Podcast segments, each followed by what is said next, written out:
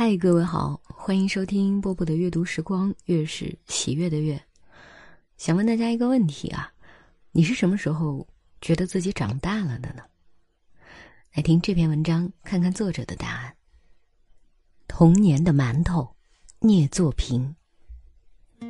如今的幸福生活使我欣慰，不过有时心底也会泛起一缕儿时的苦涩。那时候，娘拉扯着我和妹妹，家里穷得叮当响。我在五里外的村上小学，六岁的妹妹在家烧锅做饭，背着那个比她还高半截的竹篓打猪草。娘起早摸黑挣工钱，日子清贫的像一串串干枯的空笼花。有年六一。学校说是庆祝儿童节，每个学生发三个馒头。我兴冲冲地对娘说：“明天发馒头，妹妹一个，娘一个，我一个。”妹妹笑了，娘也笑了。那天，学校真的蒸了馍。开完典礼，手里多了片荷叶，荷叶里是三个热腾腾的大馒头。回家路上，看着手中的馒头，口水一咽再咽，肚皮也发出咕咕的叫声。吃一个吧，我对自己说。于是先吃了自己那一个，三两口下肚，嘴里还没品出味儿，馒头已不见了。又走了一段路，口水和肚子故伎重演，而且比刚才更厉害，咋办？干脆把娘那一份也吃了，给妹妹留一个就是了。娘平时不是把麦把让给我和妹妹，她只喝羹羹吗？娘说过，她不喜欢麦把呀。当我回到家时，呆呆的看着手中空空的荷叶，里边连馒头屑也没一星了。我不知道自己怎样进了门，怎样。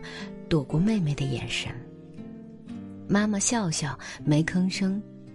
呆立间，同院的二丫娘过来串门，老远就嚷嚷：“平娃娘，平娃娘，你家平娃带馒头来了吗？你看我们家二丫发三个馒头，一个都舍不得吃，饿着肚皮呀，给我带回来了。”娘从灶间抬起头，可不。我家平娃也把馒头全带回家来了，你看嘛。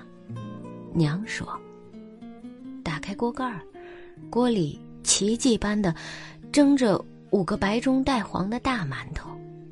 你看，人家老师说我家平娃学习好，还多奖励了两个呢。”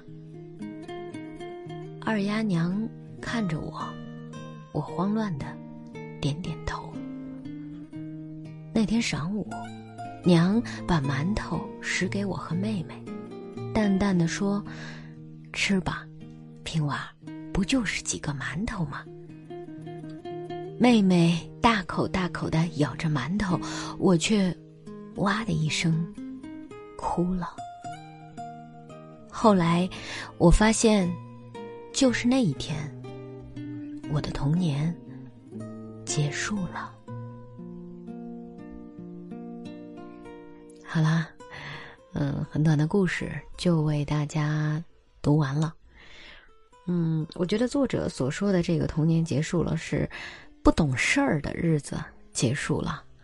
后面他开始懂事儿了，就像我们也总有那么一瞬间觉得，嗯，我应该要承担一些什么，我应该要照顾谁了，对吧？好了，我是波波，在厦门跟各位说晚安喽。